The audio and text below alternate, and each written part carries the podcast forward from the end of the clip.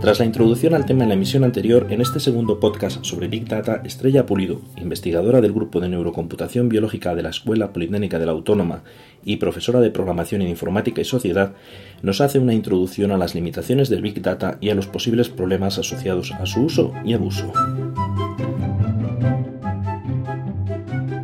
Bueno, el Big Data hemos estado hablando a lo largo de la conversación de que detecta patrones, perfiles de comportamiento, es decir, detecta o es capaz de analizar lo que una mayoría hace, pero no identificar comportamientos personalizados.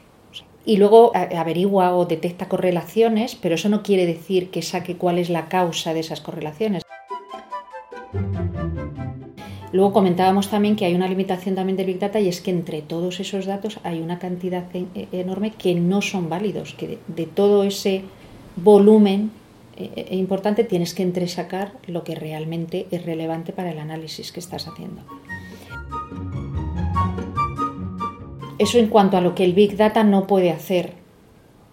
Tiene una serie de limitaciones, pues eh, todo lo que sea sacar perfiles de, de usuario y comportamientos generalizados te permite también, te puede sesgar y va asociado un poco con la, con la pérdida de identidad. Si al final lo que somos es, formamos parte de un grupo de usuarios, de estudiantes, de somos parte de un colectivo, pues perdemos, incluso a veces nos pueden forjar la identidad otros, decir, bueno, hasta qué punto esto es porque yo lo, yo eh, incluso a veces buscas en Google y los resultados que te salen de la búsqueda dice, ya no sé si esto es porque realmente es lo que, lo que sale de esta búsqueda o, es porque piensan que es que a mí me puede interesar. Entonces, ¿hasta qué punto yo tengo la libertad de, encontrar lo que, lo, que, lo que está, no lo que quieren que yo encuentre? ¿no? Más peligros, pues el castigo anticipado se habla también cuando tú puedes predecir, porque el Big Data lo que dicen es que eh, mejora la capacidad que tenemos de diagnosticar y de predecir lo que va a ocurrir. Llevado al extremo, si nosotros somos capaces de predecir el comportamiento de una persona o cómo lo que va a hacer, pues podemos castigar anticipadamente. Por ejemplo, alguien que solicite la libertad condicional, pues a lo mejor esos datos, si la probabilidad de que vuelva a delinquir es muy alta, decimos, pues no, no se le concede. Y eso sería una injusticia. Podemos castigar antes de que ocurra el, el problema.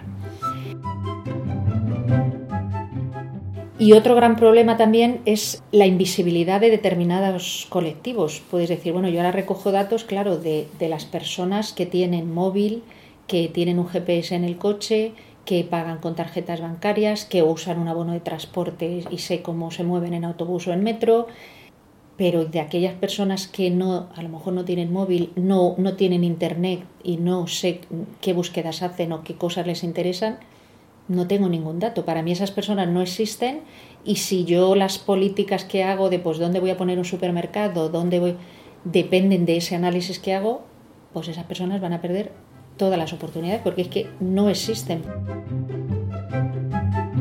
Según un estudio de Jonathan Cooney, en el año 2010 los grandes centros de datos consumieron entre el 1,1 y el 1,5% de la energía eléctrica mundial, consumo que sigue creciendo y al que hay que sumar el consumo derivado de su refrigeración. La privacidad, ¿cómo la defendemos o cómo la protegemos? Bueno, pues ahora mismo es que se recogen datos de todo lo que, incluso de las llamadas telefónicas, se registra todo, se puede saber eh, cuánto ha durado, a qué hora lo ha hecho y además quién la ha hecho y a dónde, y dónde estaba la otra persona, el receptor de la llamada. Todo eso se registra y se guarda. Ahora mismo efectivamente hay una ley de protección de datos que recoge dos principios fundamentales. Uno, que tenemos que dar permiso a los usuarios. Pero muchas veces ese permiso es que lo damos, le damos a aceptar cuando nos instalamos una aplicación de móvil y es que no nos leemos lo que estamos aceptando. Estamos dando permiso para que se recojan datos de nuestro, del GPS de nuestro teléfono, todo lo que, lo que hacemos. Existe otro principio que es el de minimización que quiere decir que solo se pueden recoger datos, que tiene que estar especificado el fin para el que se recogen y una vez que ya se haya conseguido ese fin, se deben eliminar esos datos.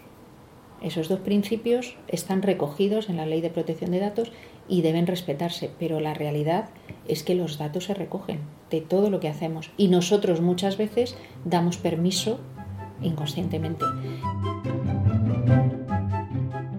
Y luego cuando publicamos un, en Facebook o en Twitter o en una red social, eso es público. Es decir, a eso tiene acceso cualquiera. Yo puedo bajarme los mensajes de tweet y analizar con el objetivo que yo quiera.